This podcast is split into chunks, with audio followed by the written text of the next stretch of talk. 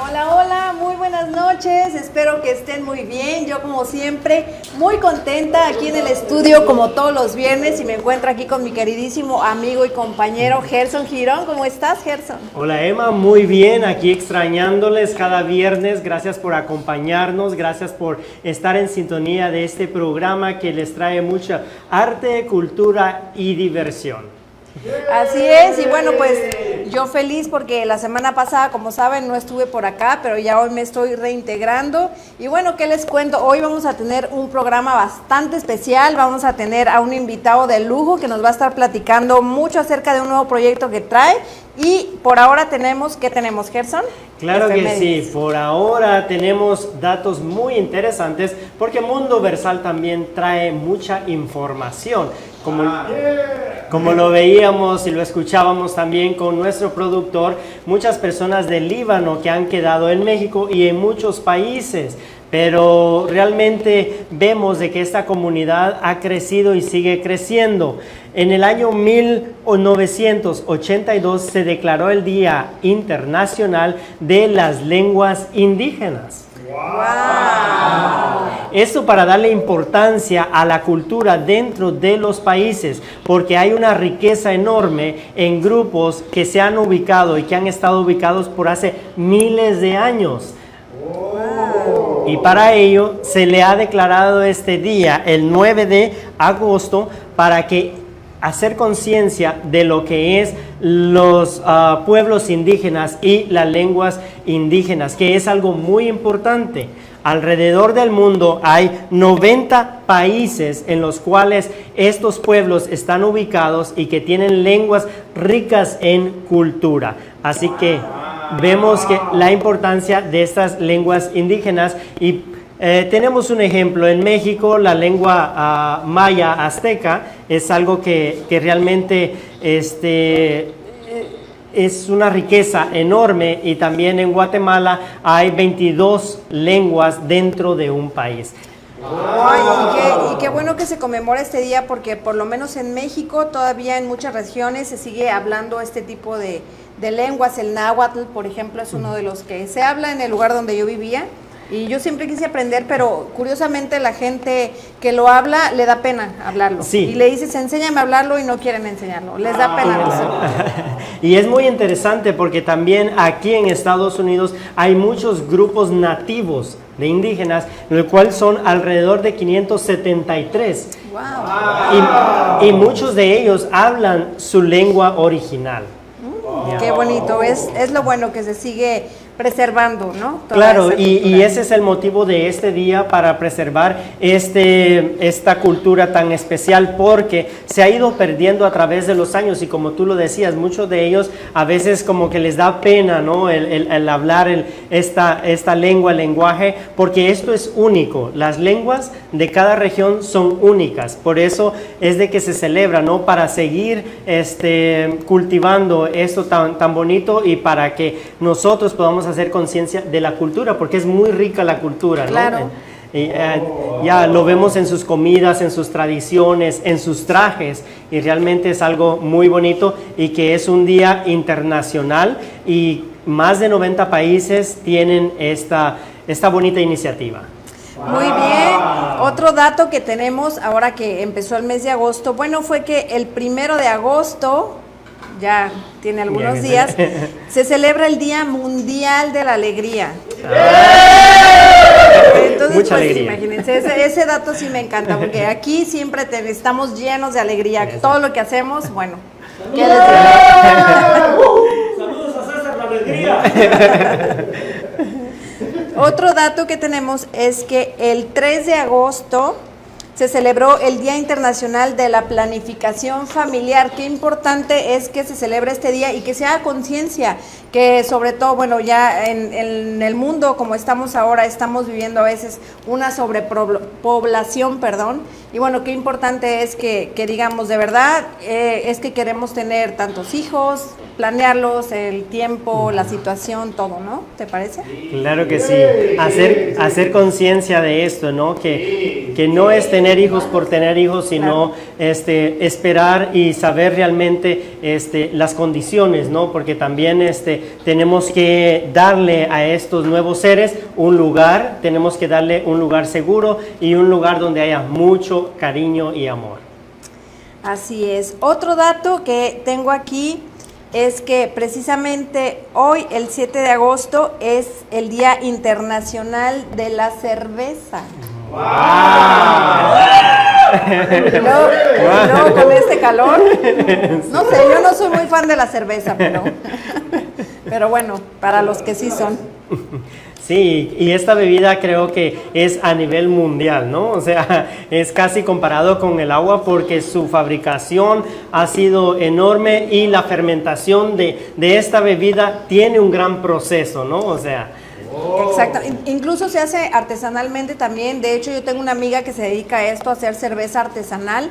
Y también hay cerveza que le pueden poner de diferentes sabores, chocolate, café y hasta fresa y manzana y no sé.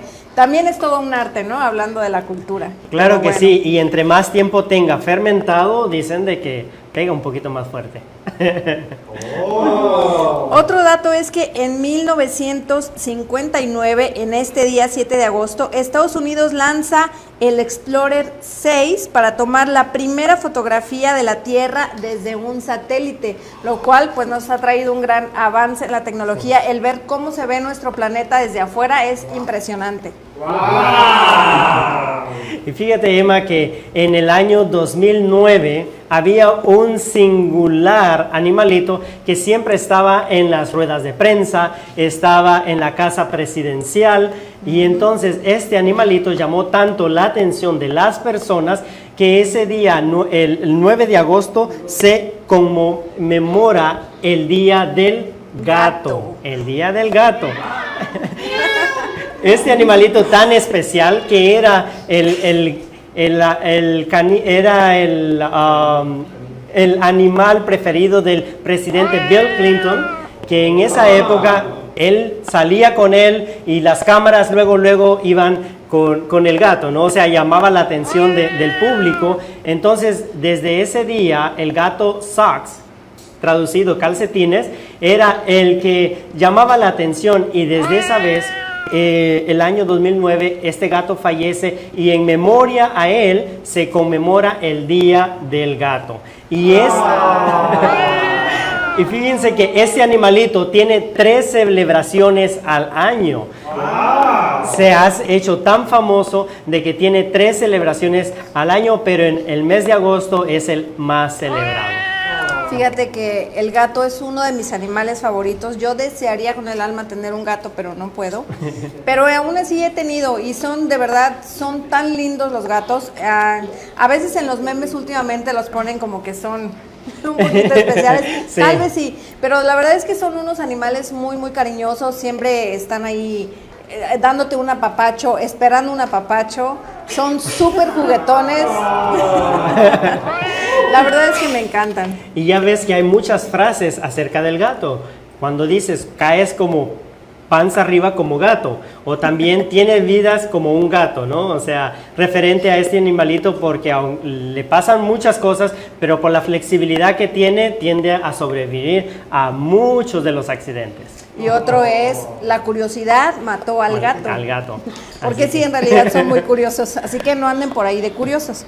Hola a todos, ¿cómo están este día? Me toca presentarles la motivación, la reflexión. Más que nada empezar con la pregunta de la semana. Así es que les hemos dado la pregunta de esta semana sobre dónde encuentran su mayor felicidad.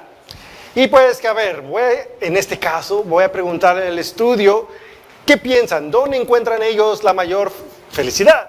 PlayStation. Ándale, PlayStation. Comida. La comida. ¿Eh? ¿Eh?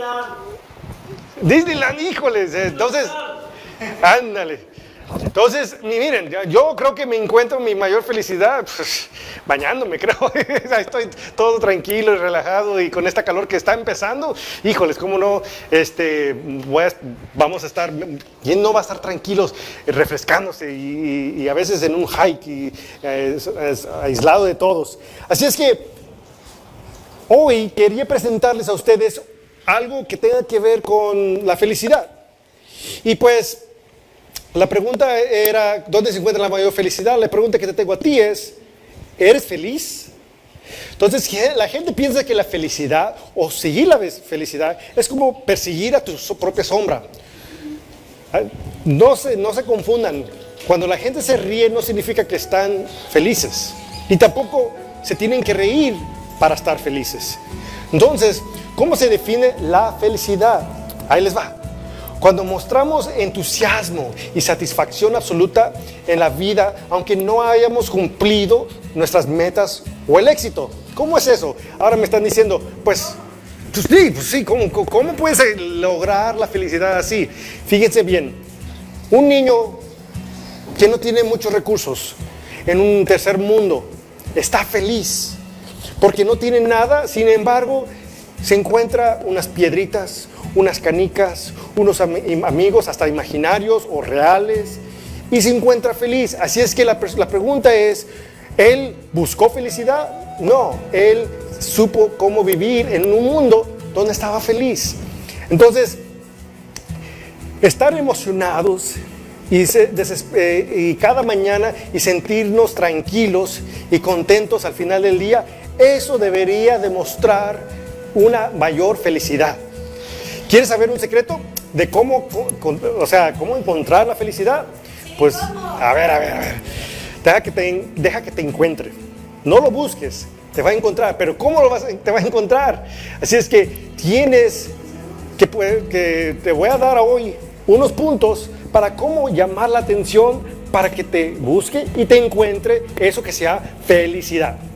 Como nosotros seres humanos, se requiere al diario trabajar todos los días para que seamos atractivos a, esto que se le llama felicidad. Deja que a la alegría se te demuestre. ¿Ok? Forma hábitos simples y cambia tu forma de pensar. es lo más importante para disfrutar la, la verdad de la vida. Así, aquí les va unos consejos. Y quería empezar una serie de unos 15 consejos. Hoy les voy a dar un poquito y espero que les guste para continuar la próxima semana en cómo encontrar la mayor felicidad. Uno, la actitud de gratitud. Enfócate en las bendiciones que te rodean. Me gusta esto que yo sigo, o al menos yo lo digo mucho, es cuenta tus bendiciones y haz que tus bendiciones se cuenten. ¿Verdad? Entonces, comienza cada mañana escribiendo tres a cinco cosas que han sucedido las últimas 24 horas, como un ejercicio, para lo que estás agradecido. Entonces, en cuanto menos lo pienses, la felicidad te tocará el corazón. Número dos, poniendo a la familia primero. A veces, a muchos nosotros nos toca mucho trabajo, nos enfocamos mucho en el trabajo que olvidamos de la familia, siendo padres, siendo teniendo, teniendo prioridades en la casa, pero nos llevamos el trabajo a la casa. Así es que debemos de estar enfocados en nuestra familia y no lo hacemos suficiente. Y estamos atormentados por la culpa por hacer eso. Y entonces, ¿qué? Nos, alguien, el trabajo en este caso, nos roba esa felicidad. Así es que no debemos estar poniendo familia segundo, sino que ponerlo primero. Y así, solito la felicidad te encontrará. Como, porque te va a dar este propósito a tu trabajo y te hará más feliz al enfocarte en lo que es más importante, que es tu familia. Porque deberías de preguntarte, ¿para qué estoy trabajando tanto? Pues, pues ¿para qué? Para la familia. Entonces la familia es lo que va a llegar a tener esa mayor recompensa si estás feliz. Y entonces la familia es primero. Número tres. Ya me siento como el otro rollo. Aprender a decir no. Esto es muy difícil para las personas que no pueden decir no. No. Créeme, Decir no te va a dar una satisfacción completa, poder, poder decir que no lo puedes hacer si no lo puedes hacer. Y mucha gente hace cosas sin ganas. y se encuentran en un lugar o un ambiente que pues no tuvieron ganas y por no decir no, se, ya no son felices a largo plazo. Así es que aprende a decir no. No. Entonces, este, las personas infelices son infelices porque a menudo no tienen ese control sobre sus vidas y dejan que otras personas controlen sus vidas. Así es que no. Número cuatro, cambio de enfoque. Nuestro cerebro, fíjese bien, libera una sustancia química que se llama la dopamina. Después de hacer algo que nos hace sentir bien. Hacer ejercicios, ser activo, eso activa las dopaminas. Entonces, es una sensación de satisfacción por haber completado algo. Para mí, por ejemplo, encuentro la paz a veces en mi trabajo en hacer algo muy bonito que va a asombrar a los jefes o en mi trabajo aquí preparando algo para ustedes, también es un trabajo que me gusta hacer. Entonces, cada vez que me siento un poco deprimido, por ejemplo, me entrego a una tarea que desvía mi atención de los sentimientos negativos hacia los positivos. Así es, cambio de enfoque, no te enfoques en lo negativo, observa y, y agradece todo lo positivo que te rodea. Número 5. Ahí les va la última para hoy. ¡Hey! Tú te lo debes, así es. Preocúpate por ti, porque nadie lo va a hacer más que tú en lo mejor posible. Cuando te ocupas primero de ti y de tu salud, especialmente hoy, durante una pandemia, entonces tu felicidad aumentará. Por ejemplo, ¿qué unas cosas que podemos hacer? Dormir suficiente, hacer ejercicio, maybe un hike Comer alimentos nutritivos. Eso es lo más difícil para mí, dejar comer pan. Y también descansar. Así es que, y, al priorizar tu bienestar, te irá bien en el trabajo y todo saldrá bien de una manera mucho mejor. Así es que esos primeros cinco puntos son para ser más atractivo, para que la felicidad te encuentre. Recuerda, no busques la felicidad, deja que la felicidad te encuentre a ti.